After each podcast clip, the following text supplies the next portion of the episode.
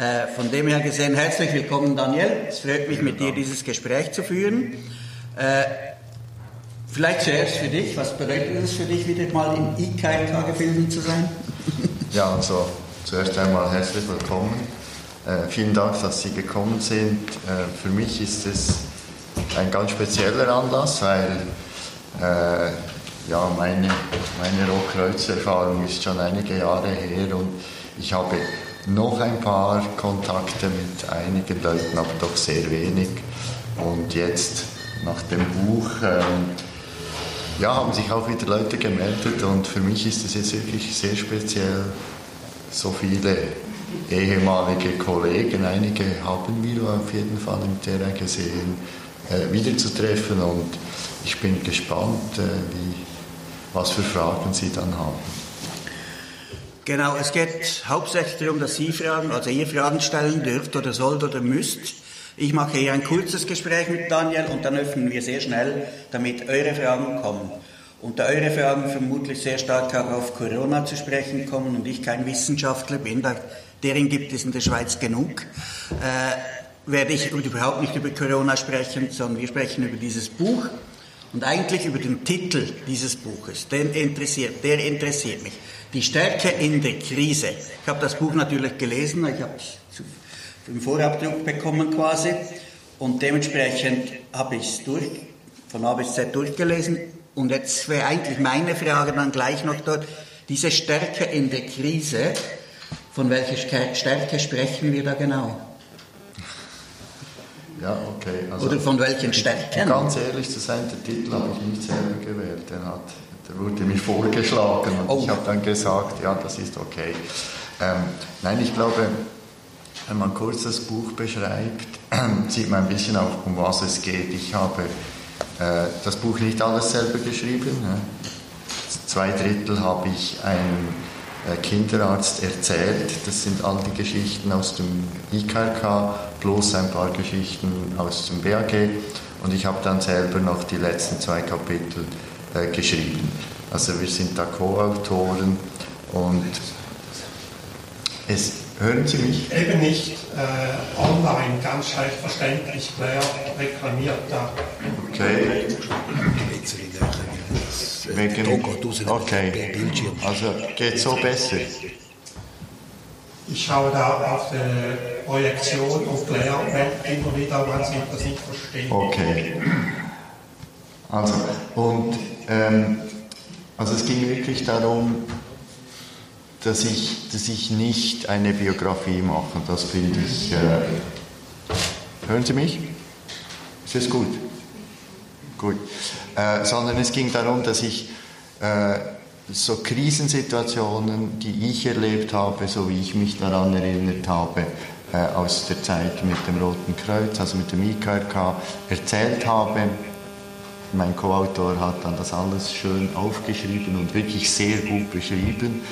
Und, äh, und da, das ist eigentlich das Ziel des Buches, ähm, zu vermitteln, äh, wie geht man mit Krisensituationen um oder wie gehe ich damit um und äh, wie habe ich diese, diese äh, Situation erlebt. Und ja, ob das eine Stärke ist, ja, ich glaube, in jeder Krise braucht es irgendwo eine gewisse Stärke und äh, die meisten Delegierten vom IKRK wissen, äh, wovon man spricht. Es braucht einfach auch eine gewisse Standfestigkeit.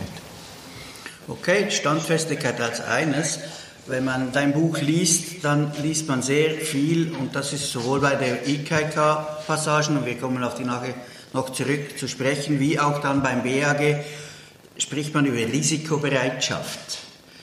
Und äh, du hast ja da einige Details und Aktionen des IKK beschrieben, wo du ein gewisses Risiko eingegangen bist. Und wenn ich es richtig verstanden haben, habe, wolltest du auch beim BAG eigentlich ein bisschen mehr Risiken noch eingehen, als es andere erwünscht haben.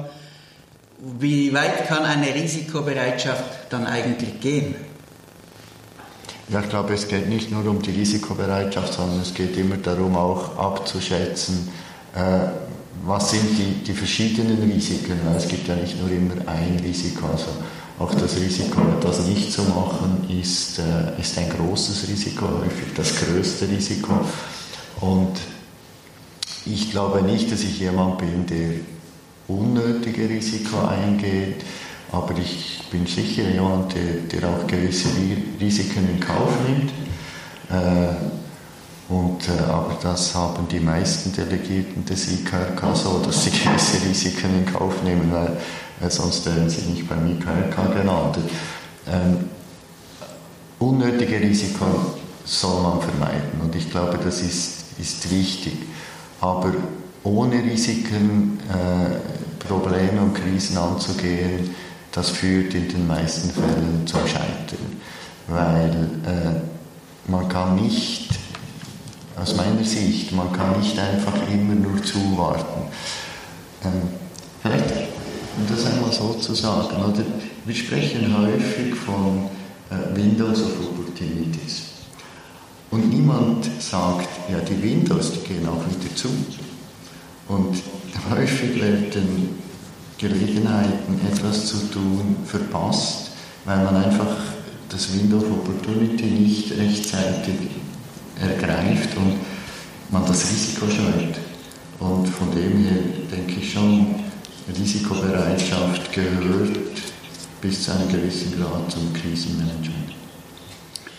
Wenn man jetzt die rund zehn Aktionen, die du in deinem Beruf im Buch beschreibst oder die Herr Grünig beschreibt äh, betreffend des IKKs, da sind zehn ganz bestimmte Aktionen drin.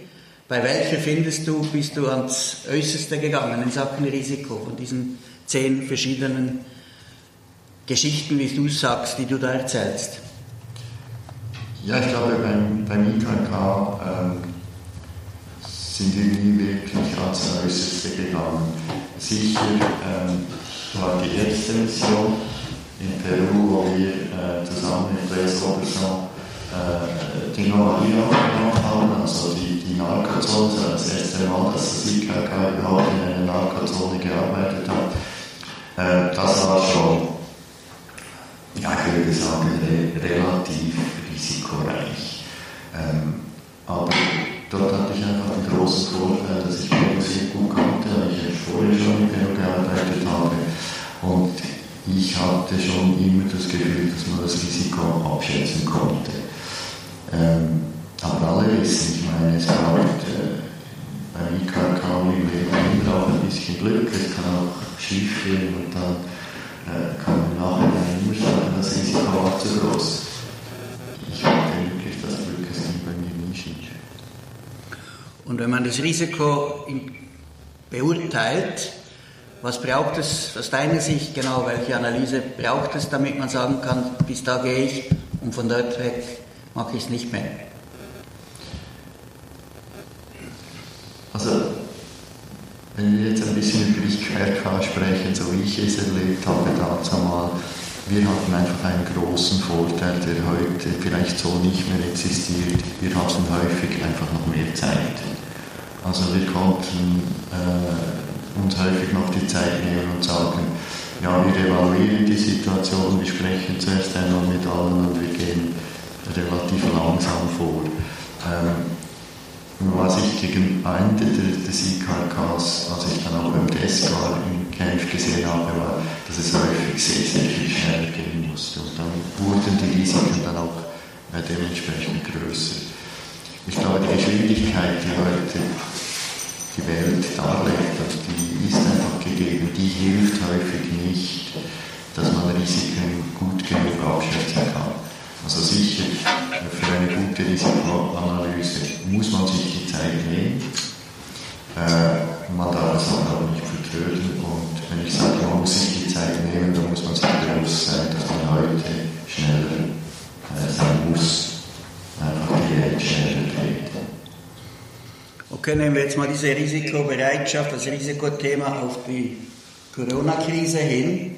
Äh, wenn man das Buch liest, dann gab es einige Momente, wo du anscheinend auch gesagt hast, du, ich, vielleicht ist es besser, wenn ich mich zurückziehe, weil du nicht immer ganz einig warst auf allen Ebenen mit allen Entscheidungen, die getroffen worden wären oder sind. Und du dann gesagt hast, okay, ich wenn ich es richtig verstanden habe im Buch und jetzt auch in gewissen Zeitungsartikeln, du wärst eigentlich ein bisschen risikobereiter gewesen. Stimmt das? Also, ich möchte zuerst einmal betonen, es, es war nicht mit den Entscheidungen, wo ich nicht einverstanden war, sondern Vorschlägen, die zu den Entscheidungen geführt haben. Ich stehe hinter sämtlichen Entscheidungen, die der Bundesrat gefällt hat, voll und ganz. Ich finde, der Bundesrat hat eine extrem gute Arbeit geleistet. Er hat auch sich extrem intensiv mit der Problematik auseinandergesetzt.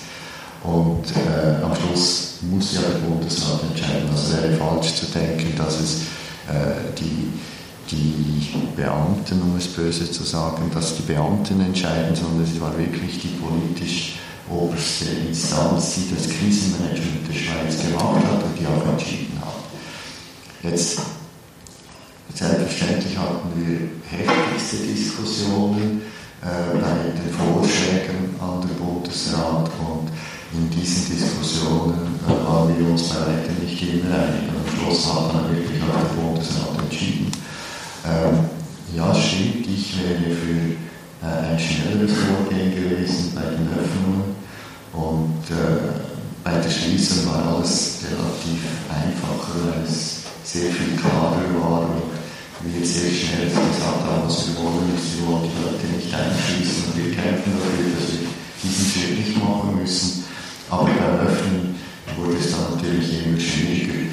Und dann war es irgendwann mal klar, ich war nicht mehr in, Charge und dann macht es auch keinen Sinn, dass ich dann ewig bleibe und äh, ja, und, und dann trotzdem nicht mitbestimmen kann. Ist das dann auch eine Stärke? Ja, ich glaube, ja, man muss wissen, wo man die Grenzen setzt. Ja. Persönlich und, meine, du hast jetzt in dem Team gearbeitet, oder? Da war anscheinend, das ist immer gewachsen, das Team. Du warst früher auch im IKK natürlich in einem Team. Da gab es Leaderfiguren. Beim IKK war es damals Präsident Sumaruga oder der damalige Generaldirektor oder Direktor der Operationen. Und jetzt in diesem Fall war es ein Bundesrat, Berse in erster Linie. Welche Teamfähigkeit muss man da mitbringen in solchen Situationen? Und wie wichtig wäre es von Zeit zu Zeit halt auch mal gegen den Strom zu schwimmen? Ja, ich glaube, die Teamfähigkeit ähm, bezieht sich nicht in erster Linie auf, auf das Funktionieren der Krise, und, äh, sondern die Teamfähigkeit bezieht sich vor allem auf, auf das normale Arbeiten. Krisen sind ja Ausnahmesituationen und sollten auch nicht gehen. Also, äh, ich glaube nicht, dass man äh, die Leute, äh, ja, dass, dass die Krise jetzt der Teil ist äh, vom Berufsleben, wo man die Teamfähigkeit am meisten prüfen sollte oder testen sollte. Nein, ich glaube, wie bei den meisten Krisen im IKK auch, äh, es braucht klare, schnelle Entscheidungen und die müssen irgendwo dann ähm, von, der Führungsstruktur herkommen. Und also bei den Situationen, wo ich mich daran erinnere, hat das auch immer problemlos geklappt. Also in den allermeisten Fällen wurden die Entscheidungen dann vom, vom Chef der Delegation getroffen und wurden dann auch immer mitgetragen. Auch wenn sie alle dann versucht haben, noch einzubringen. Und ich glaube, das war auch jetzt der Bund äh, am Schluss äh, das Vorgehen. Am Schluss hat der Bundesrat entschieden man muss es dann mittragen. Und wie geht dir das schon damals oder jetzt eben auch in den letzten paar Monaten persönlich nahe? Ja, persönlich stört mich das nicht. Ich war immer ein Fachmann, auch im IKK. Ich war ja nicht, das wissen alle, die das IKK gut kennen, oder? Die, die, die, der medizinische Teil war immer der Fachteil und, und schlussendlich entschieden und, und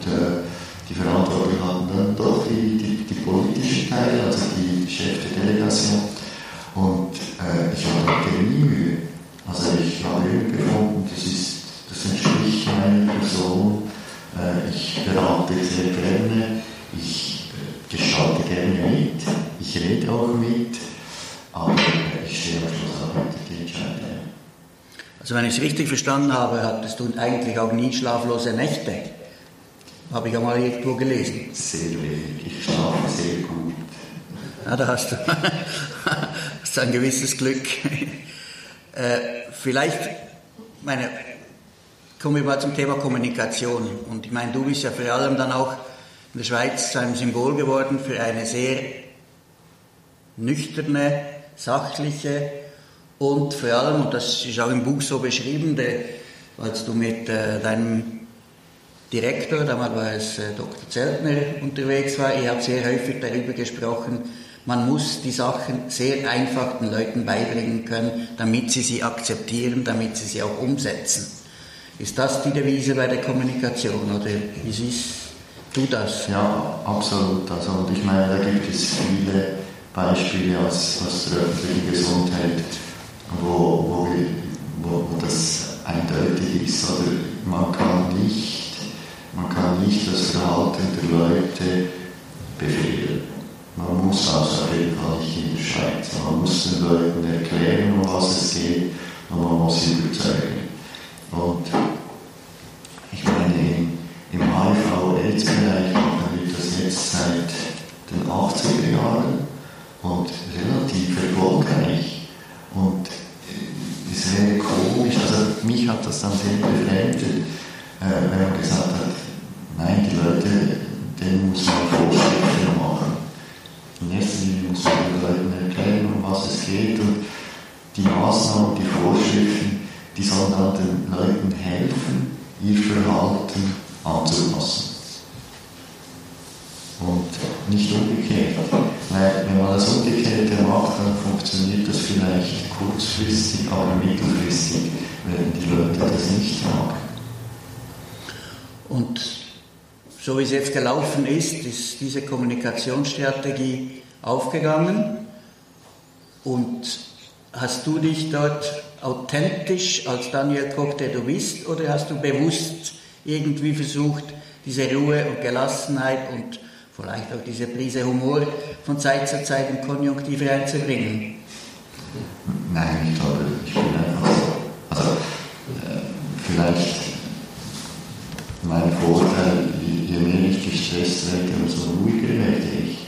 Ähm, das hilft vielleicht, ich weiß es nicht, aber ich glaube nicht, dass man als Schauspieler so etwas gut machen kann. Und ich kann ihn für sich, ich bin ein äußerst schlechter Schauspieler. Ich kann kein Interview den gleichen Satz zweimal auf die gleiche Weise sagen. Geht einfach nicht, ich kann das nicht. Ich sage das, die Sachen so, wie sie mir gerade in den Sinn kommen. Und von dem her denke ich nicht, dass ich da irgendetwas vorgespielt hätte. Mhm. Und wenn du es jetzt vergleichst, wie es in der Schweiz gelaufen ist und in anderen Ländern, vor allem auch von der Kommunikationssicht her, wenn, wenn wir über den großen See hinüberblicken, wo Kommunikation an, anders gemacht wird anscheinend, oder auch ins benachbarte Frankreich, finde ich auch ein spannender Vergleich. Ja, es gibt einige Sachen, die, die haben mich gestört. Dann gibt es Sachen, die, die ja, okay, da muss ich mich nicht äußern. Also zu Präsident Trump muss ich mich nicht äußern. Das machen genug Leute und das ist so offensichtlich. Ähm, wir hatten eine interessante Diskussion mit Bundesrat Berse, als äh, Präsident Macron vor die Presse gegangen ist und gesagt hat, er vergleiche das mit einem Krieg. Und ich habe dann äh, Berse gesagt, das finde ich völlig daneben. Und äh, wir haben dann wirklich auf diese Kriegsrhetorik bewusst verzichtet. Äh, weil ich eigentlich gesagt habe, das ist völlig, das ist völlig ungerecht gegenüber den Kriegsopfern. Äh, Krieg ist man-made, irgendjemand ist immer schuld. Und bei diesem Virus ist jetzt wirklich niemand schuld. Das ist eine Naturkatastrophe und es ist irgendwie, stört mich das, wenn man dann das mit Krieg und Kriegsrhetorik äh, vergleicht. Und äh, Bundeswehrpresse hat, hat das gut gefunden und hat auf die Kriegsrhetorik verzichtet. Mhm. Jetzt, was mir persönlich aufgefallen ist, ich bin wirklich kein Wissenschaftler und verstehe von dem Ganzen eigentlich nichts und dabei blindes Vertrauen in die Wissenschaft. Und jetzt kommt es so, bei einer Krise wie diese, haben wir auf einmal Experten aus allen Richtungen, die genau das Gegenteil von dem behaupten, was der andere vorbehauptet hat. Das können die Salates, Salthaus oder auch unser Freund Peter Stadler sein, auch aus FISP.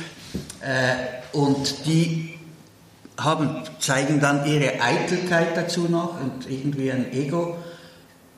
Und in dem Tummelfeld musstest du dich als eher besondere Mann bewegen. Das hat mir auch viel Kritik eingebracht. Ähm, die Kritik, ich, ich höre auf die Wissenschaftler nicht, was, was natürlich nicht so ist. Äh, die Wahrheit und das Problem war wirklich folgendes. Äh, wir haben seit Jahren, wir, arbeiten seit Jahren selbstverständlich mit Wissenschaftlern zusammen. Das sind auch die Spezialisten in den Spitälen, also das ist in Schweiz äh, Swiss noch so, das sind die Assistent-Infektiologen, die sich um die Spitalinfektionen kümmern. Das sind die Laborspezialisten, wie zum Beispiel Laura Kaiser in, in Genf, das sind die Impfspezialisten, das sind die Infektiologen. Und selbstverständlich haben wir uns mit denen ausgetauscht. Wir haben uns einfach, und das war wirklich wahrscheinlich ein Fehler, wir haben das nicht institutionalisiert. Also wir haben keine Regelung gemacht, wo man sagen kann, das sind jetzt die Wissenschaftler. Und das hat natürlich zu einem gewissen Vakuum geführt und vor allem auch in der Presse, weil unsere Wissenschaftler hatten einfach keine Zeit für die Presse, das muss man ganz ehrlich sagen. Die haben alle gesagt, wir wollen nicht vor die Presse, wir haben keine Zeit. Und dieses Vakuum wurde dann von den theoretischen Epidemiologen ausgefüllt. Das ist nicht falsch, aber es hat einfach nicht geholfen. Meine, für uns war das jetzt wirklich nicht das, was wir gebraucht haben. Und das Einzige, wo ich sagen muss, wo man vielleicht ein bisschen vorsichtiger sein sollte, ist, in der Wissenschaft ist es normal, dass man einen harten Diskurs hat, dass man einen Disput hat, einen wissenschaftlichen Meinungsaustausch. Nur wenn man den in der Presse führt, dann bringt das nichts, weil die Leute können das nicht verstehen. Und da finde ich, ist wahrscheinlich dann schon ein bisschen zu viel zu viel diskutiert worden. Das vielleicht zum Abschluss unseres Gespräches, bevor ich zum Fragen komme, vielleicht dann halt doch eine Frage zum Coronavirus. Was wissen wir heute über dieses Virus? Ja, wir, wir wissen einiges, aber wir wissen vieles noch nicht. Ähm, das muss man einfach klar sagen. Und man unterschätzt oder überschätzt äh, das Wissen, weil die Wahrheit ist, wir kennen dieses Virus jetzt gerade einmal ein bisschen mehr als ein halbes Jahr und es, ist, es, ist, es hat sehr spezielle Aspekte, äh, gerade in der Epidemiologie, also in der Ausbreitung, in, in wie es sich verhält. Äh, die Kinder sind praktisch nicht betroffen, das ist äußerst erstaunlich, aber Gott sei Dank ist es so. Und, und deshalb ist es sehr, sehr schwierig, wirklich Prognosen abzugeben. Und ich finde, man muss dort einfach sagen, wir wissen vieles nicht, wir müssen weiterhin äh, auf die Situationen reagieren und nicht nur einer Planung folgen, weil das Virus wird keine Planung und keine Pläne lesen. Ähm, und wahrscheinlich werden wir, ja, ich bin ziemlich überzeugt, sagen, ein, zwei Jahre damit umgehen können, dass das nicht mehr als Krise und nicht mehr als großes Thema äh, behandelt werden muss.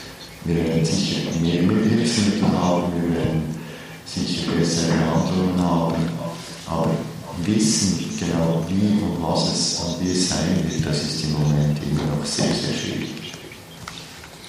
Gut, damit kommen wir zu, zu euren Fragen. Ich hoffe, ihr habt jetzt Zeit gehabt, um ein paar gute Fragen vorzubereiten.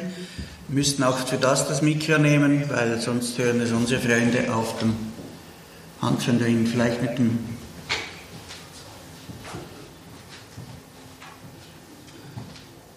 Vielleicht, wenn ihr kurz euren Namen sagen könnt, damit Daniel weiß, wer ihm die Frage stellt.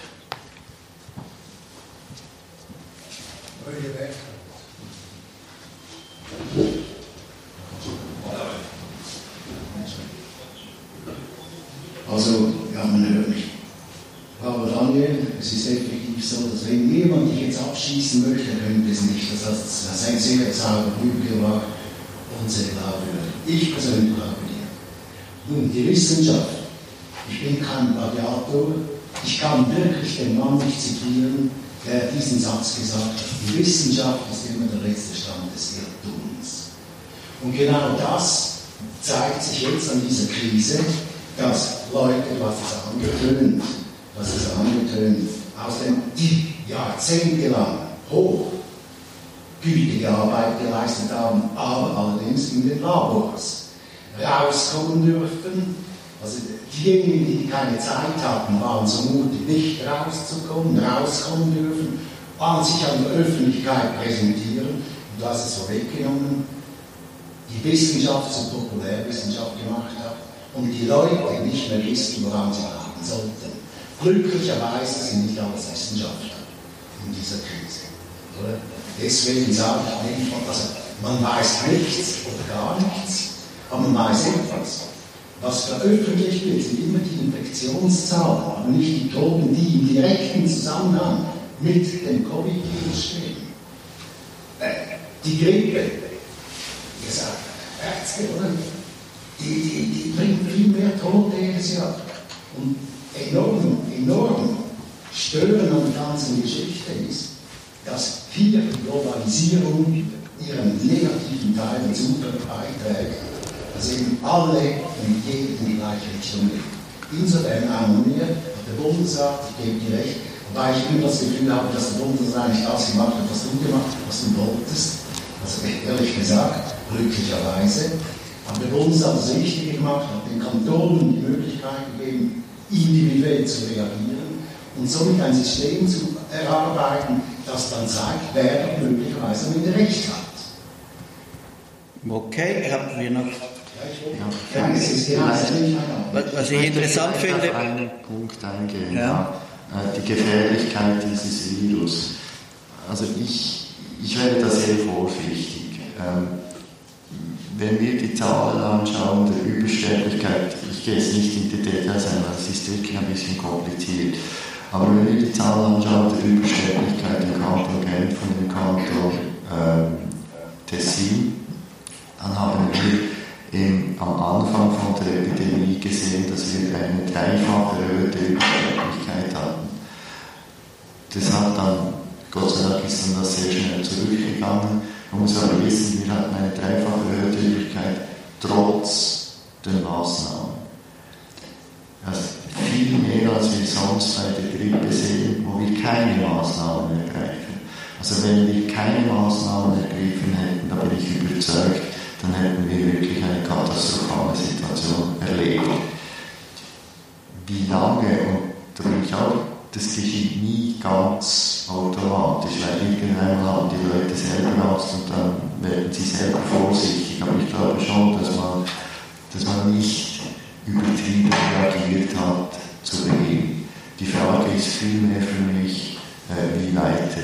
Also was ist möglich, wie kann man die Risiken eindämmen, aber das Virus selber, also die Epidemie selber unterschätzen, da wäre ich sehr, sehr vorsichtig, weil es sind ja im Schluss nicht nur die Todesfälle, die wir verhindern wollen, sondern wir wollen vor allem auch Lebensqualität erhalten. Und es hat viele, viele jüngere Leute auch äh, zwischen 40 und 60, die auf Intensivstationen über drei Wochen lagen, künstlich beatmet und Monate, wirklich Monate brauchen, um sich zu erholen.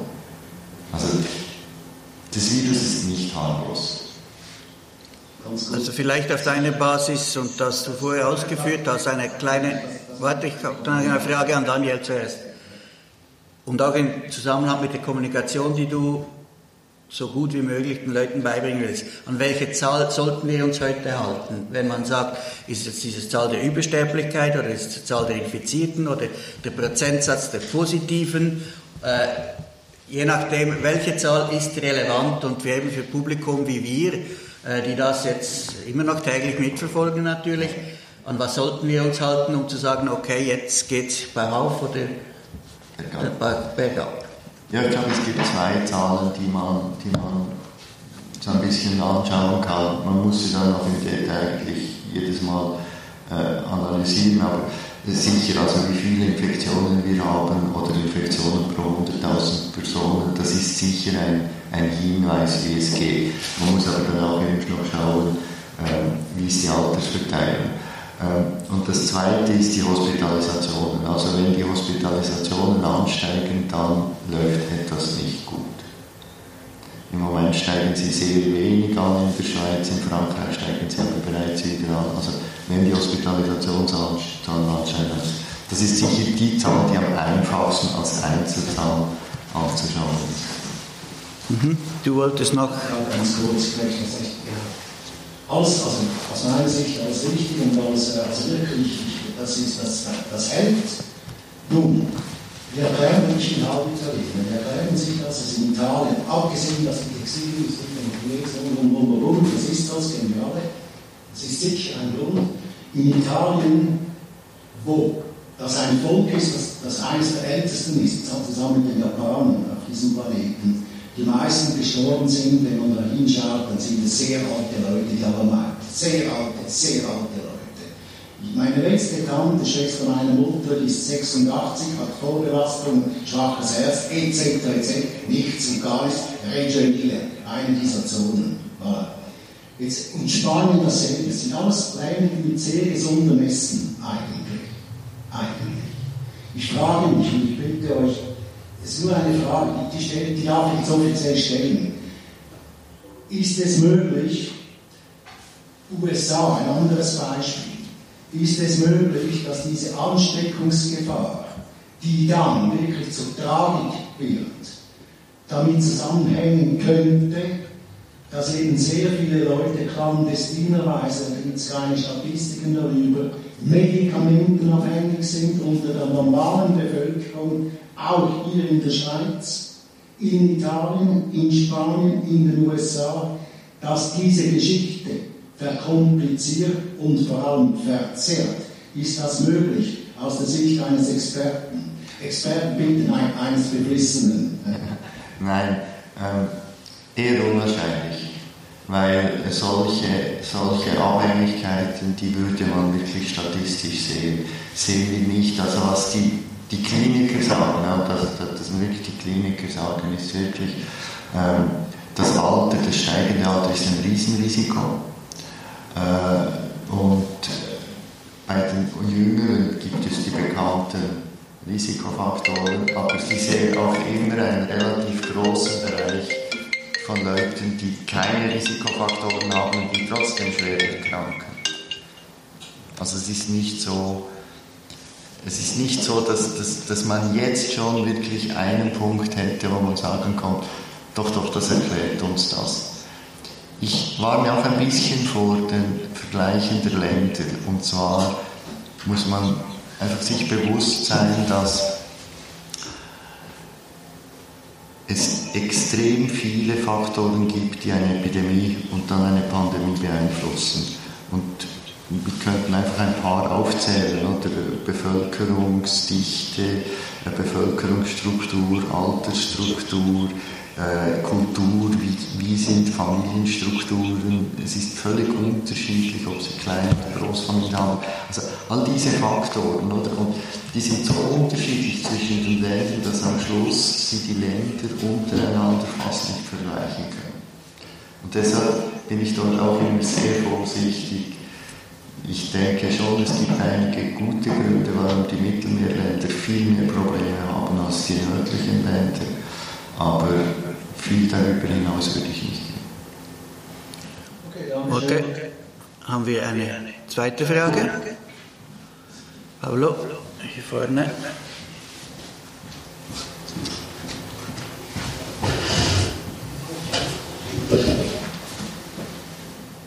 Hallo Rossi, Herr Brunnen. Ich hätte gerne zwei emotionale Fragen. Ich muss vorausschicken, am 12. März war ich einer der letzten, vermute ich, regulären Patienten in der Insel, um eine große Hernie mit einem Netz zu verbinden oder zu retten. Äh, und ich habe miterlebt, wie sich die Insel vorbereitet hat für die Corona-Krise. Erzähle das aus zwei Gründen, oder in den zwei Fragen. Mir hat das Personal dort schon geklagt, die Masken werden ständig geklaut und sie hätten zu wenig Masken. Ich hatte nachher, weil es natürlich sehr schmerzhaft war in der ersten Woche, Zeit, praktisch alle Pressekonferenzen mitzuverfolgen. Ähm, und jetzt eben meine Fragen.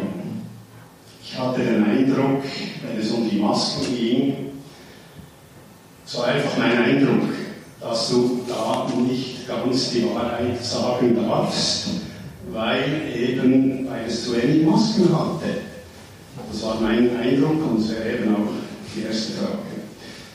Und die zweite Frage, ich habe dich also schon bewundert, weil ich habe viele Konferenzen mit angeschaut.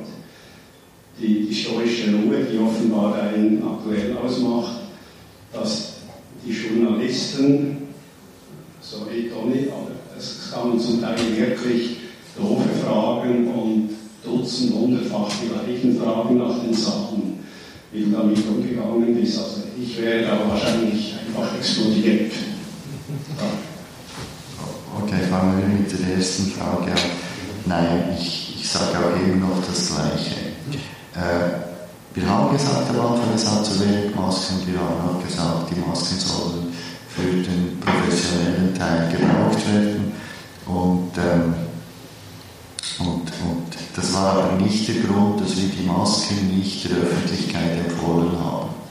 Der Grund war, weil wir der Öffentlichkeit zuerst erklären wollten, dass wichtig ist Distanz halten, wichtig ist Händehygiene und wichtig ist zu wissen, wie wird das überträgt und wer ist gefährdet. Also das, das Separieren der Generationen, das haben wir sehr, sehr stark betont. Und wenn wir am Anfang den Leuten gesagt hätten, es gibt zwar zu wenig Masken, aber die Masken, das ist super, oder dann wäre erstens mal ein riesen Schwarzmarkt entstanden, haben wir gesehen in Italien. Und die Leute hätten alles andere vergessen, sie hätten gedacht, die Maske ist das Allerheilsmittel. Und das ist es nicht, das ist es auch heute noch nicht. Die Masken helfen, aber es gibt sehr wenig Evidenz, wie viel sie helfen im öffentlichen Raum. Also ich bin immer noch der Meinung, Distanz halten, Händehygiene ist wichtiger als die Masken. Aber man soll Masken dort tragen, wo man die Distanz nicht einhalten kann, wo es sicher eine zusätzliche Hilfe ist. Es ist aber nur eine zusätzliche Hilfe. Ähm, das Zweite, nein, auch die Journalisten stellen gescheite Fragen, nicht doofe. Äh, ich habe nie empfunden, dass eine Frage dumm ist, auch nicht, wenn sie dreimal gestellt wird. Es zeigt einfach, es braucht die Erklärung dazu, vielleicht zweimal, vielleicht dreimal, vielleicht auch hundertmal. Aber weshalb soll ich mich dann darüber aufregen? Vielleicht habe ich auch ein bisschen Übung. Ich habe seit 2002 jedes Jahr die Grippekurve der Journalisten erklärt und sie haben auch jedes Jahr immer das gleiche gefragt. Also keine Journalistenschelte.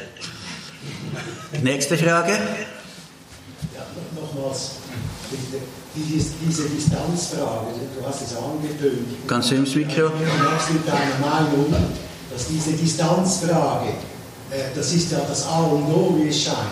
Ja. Und das hat natürlich mit Mentalitäten zu tun. Also ich bin einer, der antatscht, ich muss jemanden begreifen, ich muss ihn als Berührung zu begreifen. Und das ist wirklich, das ist tief in mir drin. Ich habe gesagt, ich habe.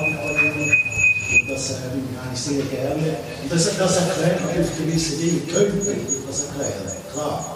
Nur in den USA sind sie nicht gerade dafür bekannt, das stimmt jetzt auch, es kommt auf die Gesellschaftsschichten an, die geben sich ja nicht mal in den 70er haben sich gedacht, ei, ohne Handhänder zu schützen. Aber diese Distanzfrage, könnte es sein, jetzt gehen wir vielleicht ein bisschen in, in, in Zukunftsängste, könnte es sein, dass natürlich es gibt immer böse, böse Leute auf diesem Planeten, sehr böse Leute, die nachdenken und sagen, gut, da könnten wir davon profitieren. Könnte es sein, dass das letztlich dann aus irgendeinem, irgendeinem Grund zum alltäglichen Leben führen wird, auch wenn es dann nicht notwendig wäre. Wie siehst du das? Wie siehst du das? Du bist in der hohen Politik gewesen, hast sieben Leute um dich herum gehabt, die alles besser wissen als klar. Aber wie siehst du das? Sind diese Szenarien überhaupt nur schon oder im inneren Zirkel andiskutiert Nein, und ich glaube, gerade kulturelle Änderungen herbeizuführen, das kann man nicht planen. Ähm, ich persönlich glaube nicht, dass wenn die Krise mal wirklich überstanden ist, dass es riesengroße kulturelle Änderungen geben wird, weil das meistens sehr schwierig ist. Aber es ist auch schwierig vorherzusagen. Aber äh, gut, wenn wir hier so in den Zahlen schauen, sehe ich doch, viele von uns sind vor HIV jugendlich gewesen und heutzutage ist der GUI keine Diskussion mehr und das ist ein großer kultureller Unterschied zu früher.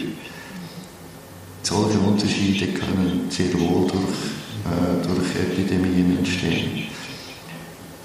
Wie weit das jetzt der Fall sein wird, das ist absolut nicht vorhersehbar. Danke für die Antwort. Jawohl. Nächste Frage. Mein Name ist Michael Jones, ich bin aus der Gemeinde Königs. Ähm, ja, die Frage, also was, was ja häufig jetzt kritisiert wird, ist, dass die Maßnahmen gegen Corona mehr Schaden anrichten als die Epidemie selbst. Und äh, was sagst du dazu und wie siehst du das, wie siehst du das Verhältnis zwischen dem Schaden, den die Maßnahmen anrichten und dem Schaden, der die Epidemie anrichtet, auch in Zukunft? Ja, das ist äh, eine sehr wichtige, wichtige Frage. Es geht immer darum, dass wir verschiedene Aspekte unserer Gesellschaft, unseres Lebens gegeneinander im Gleichgewicht halten. Oder? Also, äh, es ist Unsinn zu denken, äh, das Leben bestehe nur aus dem Gesundheitsaspekt und das sei das einzige Bedürfnis, das zählt und wir ordnen dem alles unter. Ähm, nur schon allein im Gesundheitsbereich haben selbstverständlich die Maßnahmen zu unerwünschten Wirkungen geführt, die gra gravierend sind. Und das werden wir uns nicht ein zweites Mal leisten können. Also mit Sicherheit sind Krebserkrankungen zu spät diagnostiziert worden, weil die Leute nicht mehr zum Arzt gingen, weil sie Angst hatten. Mit Sicherheit sind Herzinfarkte verpasst worden, weil die Leute sich nicht getraut haben, rechtzeitig ins Spital zu gehen. Also das ist klar, es gibt, nicht, es gibt nichts, wo es nicht auch einen negativen Aspekt gibt. Und das, die Kunst ist, das auszugleichen. Und das ist nur aus dem Gesundheitsbereich, aber das Gleiche gilt für die Wirtschaft, für den Wirtschaftsbereich. Es nützt nichts, wenn wir die Wirtschaft in Grund und Boden fahren, ähm, dann wird unsere Gesundheit auch nicht besser. Und es nützt nichts, wenn wir den Leuten sagen, Kultur gibt es jetzt nicht mehr, weil das gehört auch dazu, das gehört auch zu unseren Bedürfnissen. Wir können von den 20-Jährigen auch nicht erwarten, dass sie jetzt wie die 65-Jährigen leben. Die brauchen so, soziale Kontakte, weil langfristig würde sonst die Menschheit aussterben.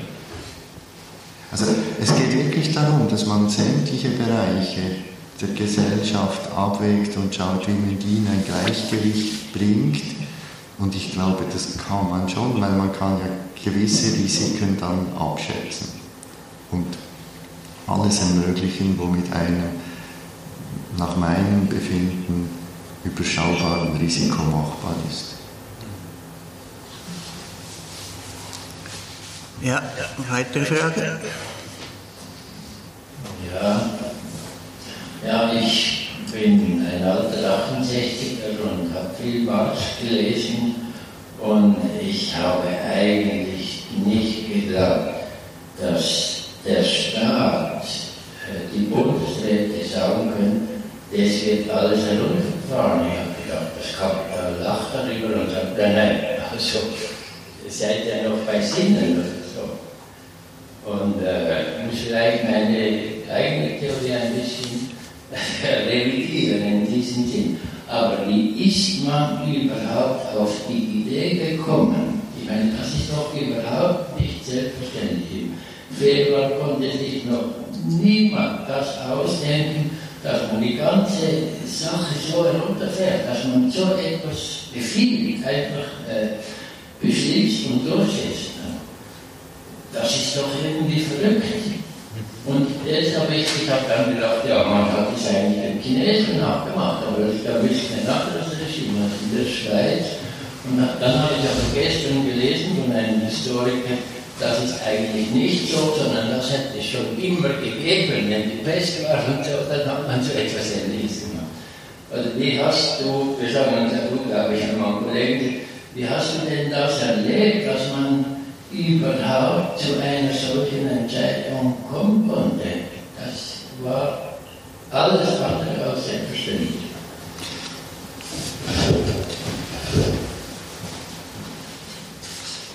Wenn diese Pandemie nicht in China begonnen hätte, mhm. dann hätte die Welt nicht so reagiert. Das muss man, das ist ganz klar, oder? Aber alle Länder und alle, das ist einfach sehr menschlich, machen immer das nach, was vorgemacht wird. Und China war das erste Land, das hat mit einem wahnsinnigen Shutdown, mit absolut nicht akzeptablen Maßnahmen ähm, das Problem sehr schnell unter Kontrolle gebracht. Und das hat natürlich dafür, sehr schnell dazu geführt, dass alle gesagt haben, so muss man es machen. Ähm, da hat ein einzelnes Land keine Chance, etwas ganz anderes zu machen. Selbst Schweden macht halbwegs das, also hat man keine Chance. Ich muss aber auch ehrlicherweise sagen, ich weiß nicht, was für eine andere wirklich erfolgreiche Strategie es geben würde, um das Problem wirklich anzugehen. Also es ist nicht so, dass ich jetzt sage, alles falsch, mhm.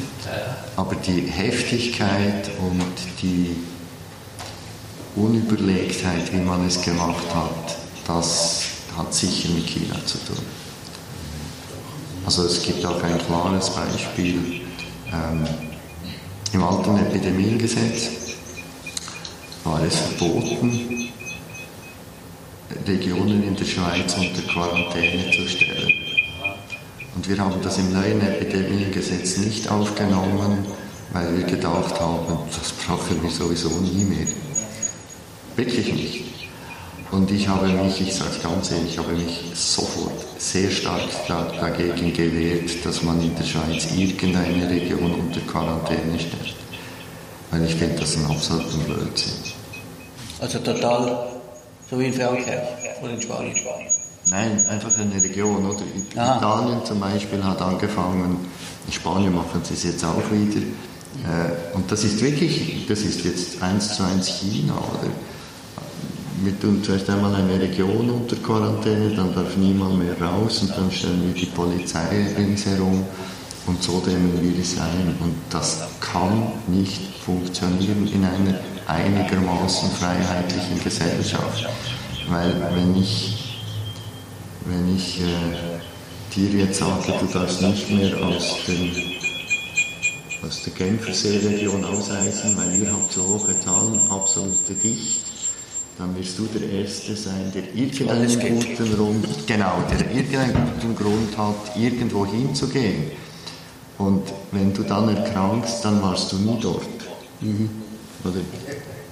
Mit Sicherheit, dann, dann warst du sicher nicht dort. Oder? Dann hast du dich irgendwo angesteckt, aber du warst sicher nicht in dem Dorf, das unter Quarantäne stand, weil es ja verboten war, auszureisen. Also das ist meiner Meinung nach etwas, das nicht funktioniert und dem aber immer noch sehr stark nachgeeifert wird. Vielleicht auf diesen Entscheid des Bundesrates, der dann auch in dieser Pressekonferenz bekannt gegeben wurde, wie war die Stimmung? Also die war vorher in der Vorbereitungssitzung, bist du auch beigezogen worden, wenn ich es im Buch richtig gelesen habe. Und dann die Stimmung vor dieser Pressekonferenz, wo sie der Schweiz erklärt haben, so jetzt geht's ernst, oder wie hat es die Bundespräsidentin gemeint, wir müssen durchhalten. Ja, nein, die Stimmung war sehr gut. Ich meine, das ist, aber das kennen jetzt wirklich alle aus dem IKRK. Das war wirklich, oder dann bist du voll im Aktivismus, dann bist du voll dran und dann bist du froh, wenn du irgendwann den nächsten Schritt machen kannst, wenn du den nächsten Entscheid machen kannst. Also da, das, ist, äh, das ist leicht. Da ist man voll und da, da stehen dann auch alle dahinter und also das war eine gute Stimmung. Mhm. Weitere Fragen?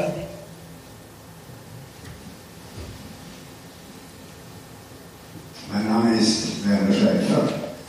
In der letzten Zeit gab es ein Konzept, das wieder mehr und mehr an Bedeutung gewonnen hat. Das ist die Herdenimmunität. Kannst du dazu etwas sagen? Ja, gerne. Also man hat ja am Anfang gehofft, dass es relativ viel oder dass es sehr viele Leute gibt, die sich infizieren, die man nicht entdeckt und dass dadurch eine gewisse Immunität entsteht. Und Schweden hat ja dann das voll ausgelebt. Also hat er dann gesagt, okay, wir schützen nur die Risikopatienten und lassen eine gewisse Durchseuchung in der Bevölkerung entstehen. Das Problem ist, es gibt diese hohe Durchseuchung nicht die Zahlen, die wir jetzt haben von Genf, äh, von den Studien mit, mit den Serologien, also mit den Antikörpermessungen, die zeigen, dass wir in Genf vielleicht mal so bei 10, 11 Prozent sind von der Gesamtbevölkerung, die infiziert wurde. Und das reicht mit Sicherheit nicht. Von dem her muss man sagen, das ist keine Alternative, auch jetzt noch nicht, zu sagen, man lässt es einfach gehen und schaut dann, das wird sich schon, das wird schon nicht so schlimm werden. Ähm, ich glaube, das hat dann Schweden auch gezeigt. Also ihre Todesfallraten sind natürlich im Verhältnis zu den umliegenden Ländern äh, brutal hoch. Ähm, es funktioniert nicht. Über Immunität in der Bevölkerung können wir erst wieder reden, wenn wir einen Impfstoff haben. Wenn wir dem nachhelfen können mit einem Impfstoff. Vorher, denke ich, ist, ist das wahrscheinlich sonst wirklich eine sehr lange Zeit. Dominik? Eine kleine Anschlussfrage. Mein Name ist Dominik Landwehr. Äh, Italien und Spanien, wir haben immer gemeint, die leben so gesund mit Olivenöl und Rotwein und Sonne und Italien da. Aber Sie haben gesagt, es gäbe Gründe, dass Italien und Spanien so stark getroffen worden seien. Ja, ich glaube schon dass es vor allem auch kulturelle und familiäre Gründe sind, also die sozialen Gründe, die Strukturen. Wenn Sie den Deutschschweizern sagen, Großeltern bleiben zu Hause und dürfen die Kinder nicht mehr hüten, dann werden die nach Hause verbannt und die Eltern schauen, dass die Großeltern die Kinder nicht mehr hüten. Wenn Sie in Italien sagen, äh, Großeltern dürfen nicht mehr, dann rennen alle zur Nonna und die ganze Familie ist vereint. Und ich glaube, diese Effekte, die haben sicher einen Einfluss. Oder weil in der Familie selber können sie sich nicht schützen. Also das ist eine Illusion.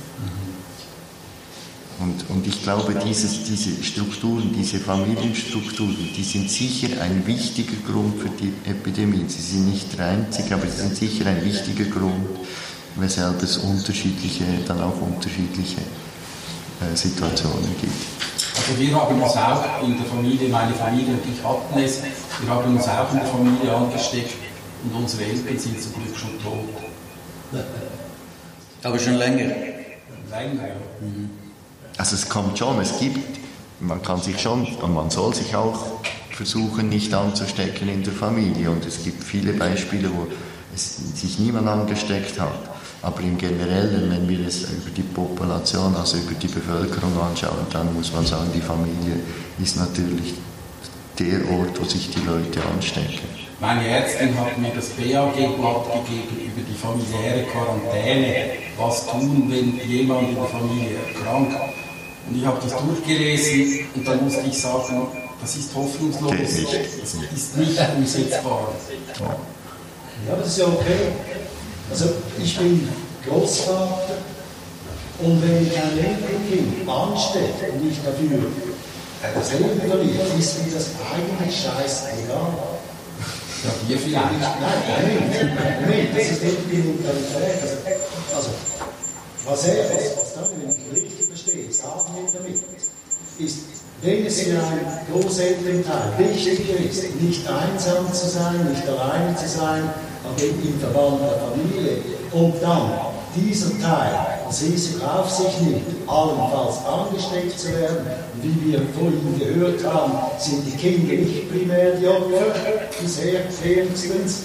Dann ist das wirklich eine private Angelegenheit und eventuell eine Mentalitätsfrage, ob man eben dieses Risiko eingeht oder nicht. Und das ist nicht werten, das gibt eben verschiedene Modelle auf dieser Welt. Das Problem in der Epidemiologie ist, ist, dass diese Entscheidungen sehr schnell nicht mehr private Entscheidungen sind.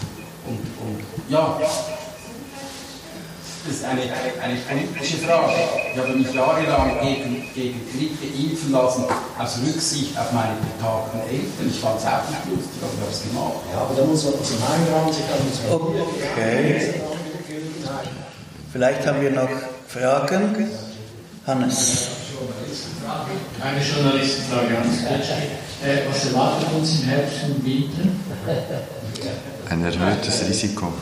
Ich weiß nicht, was uns erwartet. Ich kann einfach sagen, das Risiko wird mit Sicherheit steigen, weil im Herbst und im Winter wir auch sonst noch äh, respiratorische Viren haben, die stärker zirkulieren. Das heißt, es wird sehr viel mehr Leute geben mit den gleichen Symptomen. Man kann es nicht unterscheiden.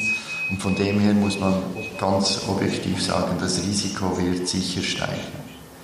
Ob das Virus selber auch so saisonal abhängig ist oder nicht, weiß man nicht. Für das haben wir es zu wenig lang. Ich gehe aber davon aus, dass eher ja. Aber die anderen Viren, die sind es ganz bestimmt. Also das Risiko Herbst, Winter steigt nur schon deshalb, weil, wir, weil die, die Gefahr, dass man Fälle verpasst, steigt. Okay, wenn noch drei Fragen. Jawohl. Pablo. Jawohl. Pablo.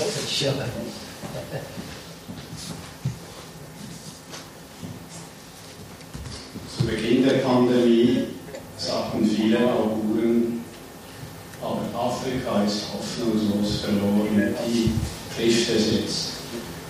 Heute, soweit man den Zahlen trauen kann, ist das Bild völlig anders.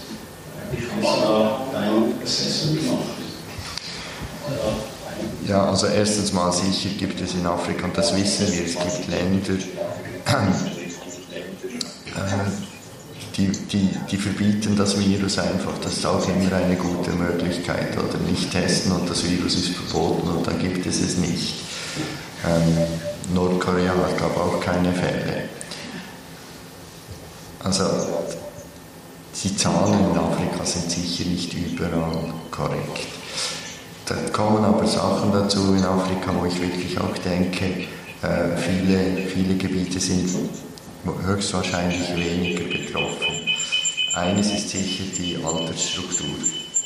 Also, das ist völlig klar, oder je älter die, die Bevölkerung ist, umso mehr wird man es auch sehen. In Afrika wird man es wahrscheinlich, auch wenn es die Alten betrifft, wenig sehen. Erstens sind es weniger und zweitens ähm, ja, haben sie dann auch sonst noch sehr viele Gründe zu sterben. Also schwierig, schwierig wirklich abschließend zu sagen. Ich glaube schon, dass Afrika weniger betroffen ist, generell gesehen, so grob gesehen, aber im Detail schwierig zu sagen. Es wird sicher nicht wie die HIV-Epidemie für Afrika jetzt das große Problem glaube ich nicht.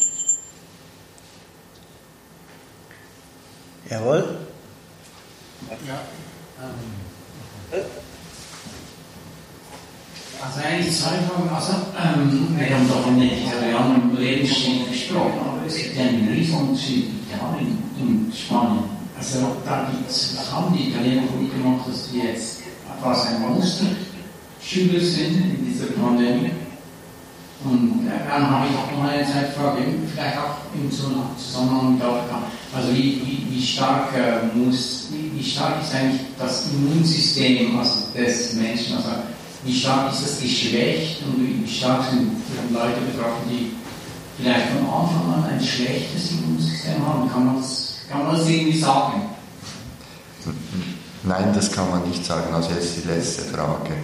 Ähm, wir wissen es nicht. Wir haben bei gewissen immunsupprimierten Patienten gar nichts gesehen. Äh, wir wissen nicht warum.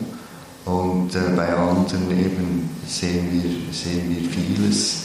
Äh, das, das, ist einfach viel zu früh, um das zu wissen. Da fehlt einfach auch die klinische, wirklich die klinische Erfahrung und das klinische Wissen, weshalb das so ist. Es ist nicht so, dass einfach man sagen kann, Leute mit einem schwachen Immunsystem sind besonders gefährdet. HIV-Positive sind gar nicht besonders gefährdet. Und sonst hätten wir wahrscheinlich in Afrika ein anderes Bild. Also wir wissen es aber nicht.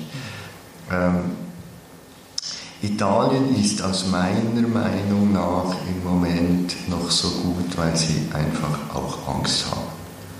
Also ich denke, das war so dramatisch, die sind im Moment noch wirklich sehr vorsichtig. Aber ob das der einzige Grund ist, ich weiß es nicht. Und ob das dann lange hinhält, weiß ich auch nicht.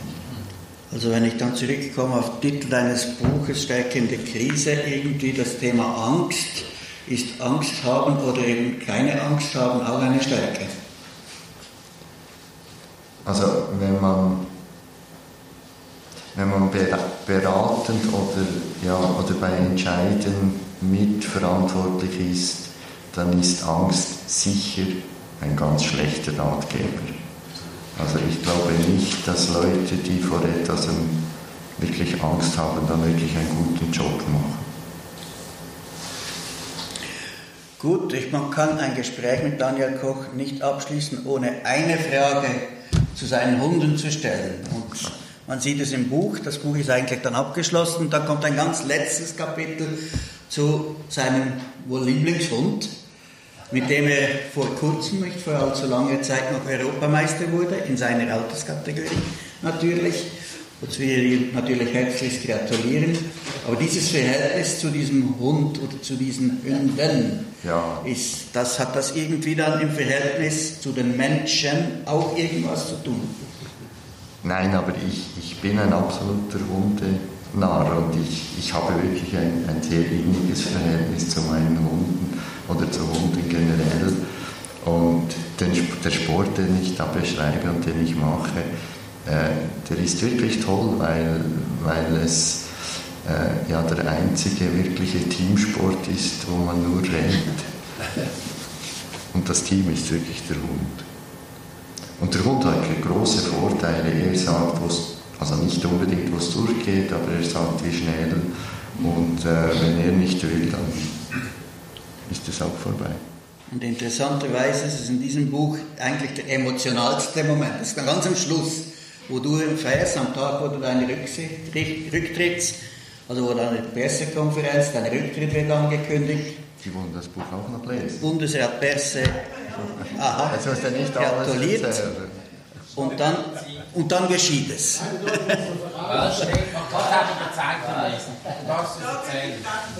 Und dann geschieht es eben, dass du die Nachricht bekommst, dass dein Europameisterhund Treu eingeschläfert werden musste. Ja, das ist so. Und das war dann, da ging die Emotion hoch.